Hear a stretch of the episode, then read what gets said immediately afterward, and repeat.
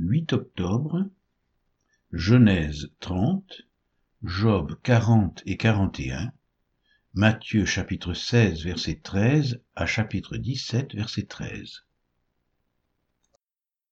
Genèse 30 Lorsque Rachel vit qu'elle ne donnait point d'enfant à Jacob, elle porta envie à sa sœur et elle dit à Jacob, Donne-moi des enfants ou je meurs. La colère de Jacob s'enflamma contre Rachel, et il dit, Suis-je à la place de Dieu, qui t'empêche d'être féconde? Elle dit, Voici ma servante Bila, va vers elle, qu'elle enfante sur mes genoux, et que par elle j'ai aussi des fils. Et elle lui donna pour femme Bila, sa servante. Et Jacob alla vers elle. Bila devint enceinte et enfanta un fils à Jacob. Rachel dit, Dieu m'a rendu justice, il a entendu ma voix, et il m'a donné un fils. C'est pourquoi elle l'appela du nom de Dan. Bila, servante de Rachel, devint encore enceinte et enfanta un second fils à Jacob. Rachel dit, J'ai lutté divinement contre ma sœur et j'ai vaincu, et elle l'appela du nom de Nephtali. Léa, voyant qu'elle avait cessé d'enfanter, prit Zilpa, sa servante, et la donna pour femme à Jacob. Zilpa, servante de Léa, enfanta un fils à Jacob. Léa dit, Quel bonheur Et elle l'appela du nom de Gad. Zilpa, servante de Léa, enfanta un second fils à Jacob. Léa dit que je suis heureuse, car les filles me diront heureuse, elle l'appela du nom d'Azer. Ruben sortit au temps de la moisson des blés et trouva des mandragores dans les champs. Il les apporta à Léa, sa mère. Alors Rachel dit à Léa, Donne-moi, je te prie, des mandragores de ton fils. Elle lui répondit, Est-ce peu que tu aies pris mon mari pour que tu prennes aussi les mandragores de mon fils? Et Rachel dit, Eh bien, il couchera avec toi cette nuit pour les mandragores de ton fils. Le soir, comme Jacob revenait des champs, Léa sortit à sa rencontre et dit, C'est vers moi que tu viendras, car je t'ai acheté pour les mandragores de mon fils. Et il coucha avec elle cette nuit. Dieu exauça Léa, qui devint enceinte et enfanta un cinquième fils à Jacob. Léa dit, Dieu m'a donné mon salaire parce que j'ai donné ma servante à mon mari, et elle l'appela du nom d'Issachar. Léa devint encore enceinte et enfanta un sixième fils à Jacob. Léa dit, Dieu m'a fait un beau don. Cette fois mon mari habitera avec moi, car je lui ai enfanté six fils. Et elle l'appela du nom de Zabulon. Ensuite, elle enfanta une fille qu'elle appela du nom de Dina. Dieu se souvint de Rachel. Il l'exauça, et il la rendit féconde. Elle devint enceinte et enfanta un fils, et elle dit, Dieu a enlevé mon opprobre. Et elle lui donna le nom de Joseph, en disant, que l'Éternel m'ajoute un autre fils. Lorsque Rachel eut enfanté Joseph, Jacob dit à Laban, Laisse-moi partir, pour que je m'en aille chez moi dans mon pays. Donne-moi mes femmes et mes enfants, pour lesquels je t'ai servi, et je m'en irai, car tu sais quel service j'ai fait pour toi. Laban lui dit, Puissais-je trouver grâce à tes yeux? Je vois bien que l'Éternel m'a béni à cause de toi. Fixe-moi ton salaire, et je te le donnerai. Jacob lui dit, Tu sais combien je t'ai servi, et ce qu'est devenu ton troupeau avec moi, car le peu que tu avais avant moi s'est beaucoup accru, et l'Éternel t'a béni sur mes pas. Maintenant, quand travaillerai-je aussi pour ma maison? Laban dit, Que te donnerai-je? Et Jacob répondit, Tu ne me donneras rien. Si tu consens à ce que je vais te dire, je ferai paître encore ton troupeau, et je le garderai je parcourrai aujourd'hui tout ton troupeau, mets à part parmi les brebis tout agneau tacheté, marqueté, et tout agneau noir, et parmi les chèvres tout ce qui est marqueté et tacheté. Ce sera mon salaire. Ma droiture répondra pour moi demain, quand tu viendras voir mon salaire. Tout ce qui ne sera pas tacheté et marqueté parmi les chèvres, et noir parmi les agneaux, ce sera de ma part un vol. Laban dit, eh bien, qu'il en soit selon ta parole. Ce même jour, il mit à part les boucs rayés et marquetés, toutes les chèvres tachetées et marquetées, toutes celles où il y avait du blanc, et tout ce qui était noir parmi les brebis. Il les remit entre les mains de ses fils, Puis il mit l'espace de trois journées de chemin entre lui et Jacob, et Jacob fit paître le reste du troupeau de Laban. Jacob prit des branches vertes de peuplier, d'amandier, de platane, il y pela des bandes blanches, mettant à nu le blanc qui était sur les branches. Puis il plaça les branches qu'il avait pelées dans les auges, dans les abreuvoirs, sous les yeux des brebis qui venaient boire pour qu'elles entrent en chaleur en venant boire. Les brebis entraient en chaleur près des branches, et elles faisaient des petits rayés, tachetés, marquetés. Jacob séparait les agneaux, et il mettait ensemble ce qui était rayé et tout ce qui était noir dans le troupeau de Laban. Il se fit ainsi des troupeaux à part qu'il ne réunit point au troupeau de Laban. Toutes les fois que les brebis vigoureuses entraient en chaleur, Jacob plaçait les branches dans les auges, sous les yeux des brebis, pour qu'elles entrent en chaleur près des branches. Quand les brebis étaient chétives, il ne les plaçait point, de sorte que les chétives étaient pour Laban et les vigoureuses pour Jacob. Cet homme devint de plus en plus riche. Il eut du menu bétail en abondance, des servantes et des serviteurs, des chameaux et des ânes. Job 40 L'Éternel répondit à Job du milieu de la tempête et dit, Saint terrain comme un vaillant homme, je t'interrogerai et tu m'instruiras. Anéantiras-tu jusqu'à ma justice? Me condamneras-tu pour te donner droit?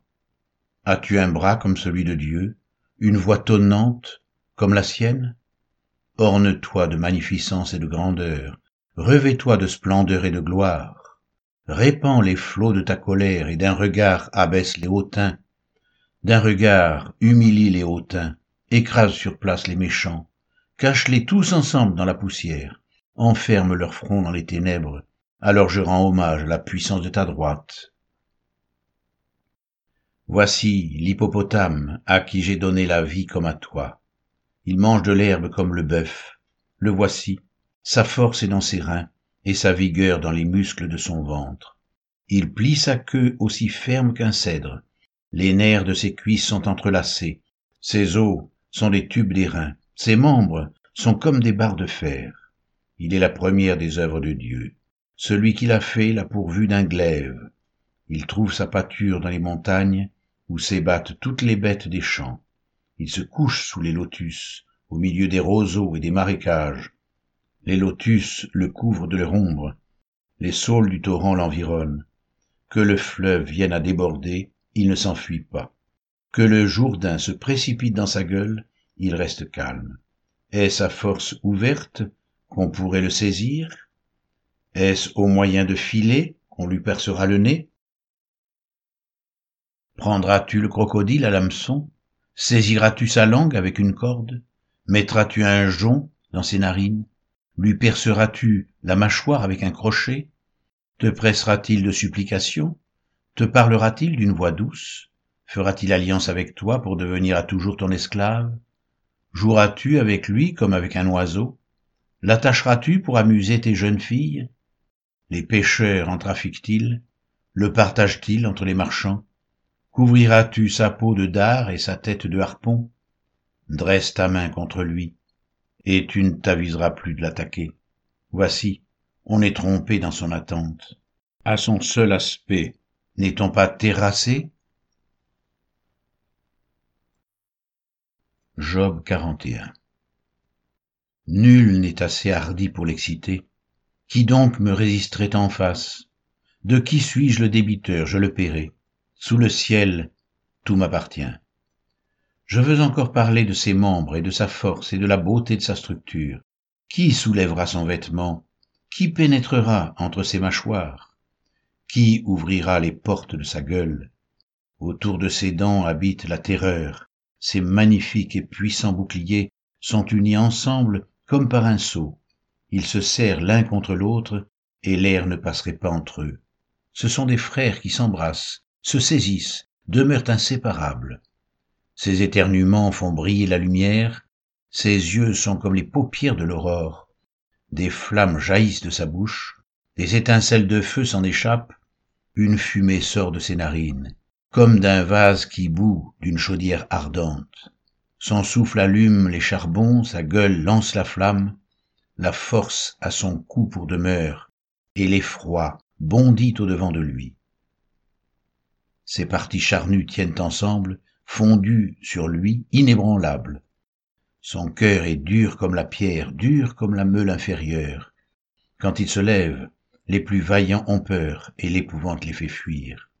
C'est en vain qu'on l'attaque avec l'épée. La lance, le javelot, la cuirasse ne servent à rien. Il regarde le fer comme de la paille, les reins comme du bois pourri.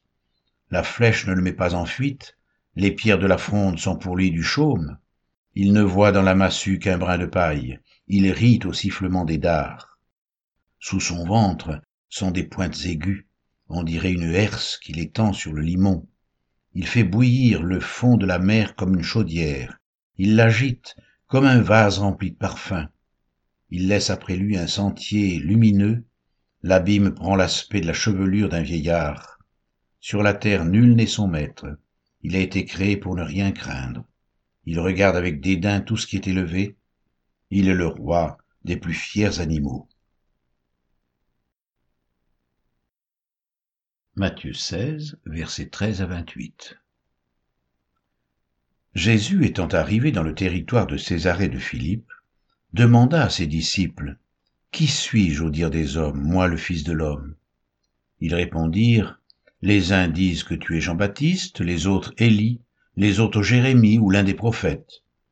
Et vous, leur dit-il, qui dites-vous que je suis? Simon-Pierre répondit, Tu es le Christ, le Fils du Dieu vivant. Jésus, reprenant la parole, lui dit, Tu es heureux, Simon, fils de Jonas, car ce ne sont pas la chair et le sang qui t'ont révélé cela, mais c'est mon Père qui est dans les cieux. Et moi, je te dis que tu es Pierre, et que sur ce roc je bâtirai mon Église, et que les portes du séjour des morts ne prévaudront point contre elle. Je te donnerai les clés du royaume des cieux, ce que tu liras sur la terre sera lié dans les cieux, et ce que tu délieras sur la terre sera délié dans les cieux. Alors il recommanda aux disciples de ne dire à personne qu'il était le Christ. Dès lors, Jésus commença à faire connaître à ses disciples qu'il fallait qu'il aille à Jérusalem, qu'il souffre beaucoup de la part des anciens, des principaux sacrificateurs et des scribes, qu'il soit mis à mort, et qu'il ressuscite le troisième jour. Pierre, l'ayant pris à part, se mit à le reprendre et dit, À Dieu ne plaise, Seigneur, cela ne t'arrivera pas. Mais Jésus se retournant dit à Pierre, Arrière de moi, Satan, tu mets en scandale, car tes pensées ne sont pas les pensées de Dieu, mais celles des hommes.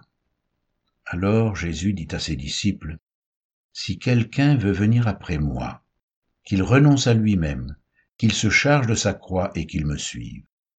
Car celui qui voudra sauver sa vie la perdra, mais celui qui la perdra à cause de moi la trouvera. Et que servirait-il à un homme de gagner tout le monde s'il perdait son âme? Ou que donnerait un homme en échange de son âme? Car le Fils de l'homme doit venir dans la gloire de son Père avec ses anges, et alors il rendra à chacun selon ses œuvres. Je vous le dis en vérité, quelques-uns de ceux qui sont ici ne mourront point qu'il n'ait vu le Fils de l'homme venir dans son règne. Matthieu 17, 1 à 13 Six jours après, Jésus prit avec lui Pierre, Jacques et Jean son frère, et il les conduisit à l'écart sur une haute montagne. Il fut transfiguré devant eux. Son visage resplendit comme le soleil, et ses vêtements devinrent blancs comme la lumière. Et voici, Moïse et Élie leur apparurent, s'entretenant avec lui. Pierre, prenant la parole, dit à Jésus, Seigneur, il est bon que nous soyons ici. Si tu le veux, je dresserai ici trois tentes, une pour toi, une pour Moïse et une pour Élie. Comme il parlait encore, une nuée lumineuse les couvrit, et voici, une voix fit entendre de la nuée ces paroles, celui-ci est mon Fils bien-aimé, en qui j'ai mis toute mon affection. Écoutez-le. Lorsqu'ils entendirent cette voix, les disciples tombèrent sur leurs faces et furent saisis d'une grande frayeur. Mais Jésus, s'approchant, les toucha et dit, Levez-vous, n'ayez pas peur. Ils levèrent les yeux et ne virent que Jésus seul. Comme ils descendaient de la montagne, Jésus leur donna cet ordre. Ne parlez à personne de cette vision jusqu'à ce que le Fils de l'homme soit ressuscité des morts. Les disciples lui posèrent cette question. Pourquoi donc les scribes disent-ils qu'Élie doit venir premièrement? Il répondit, Il est vrai qu'Élie doit venir et rétablir toutes choses. Mais je vous dis qu'Élie est déjà venu, qu'ils ne l'ont pas reconnu, et qu'ils l'ont traité comme ils ont voulu. De même, le Fils de l'homme souffrira de leur part. Les disciples comprirent alors qu'il leur parlait de Jean-Baptiste.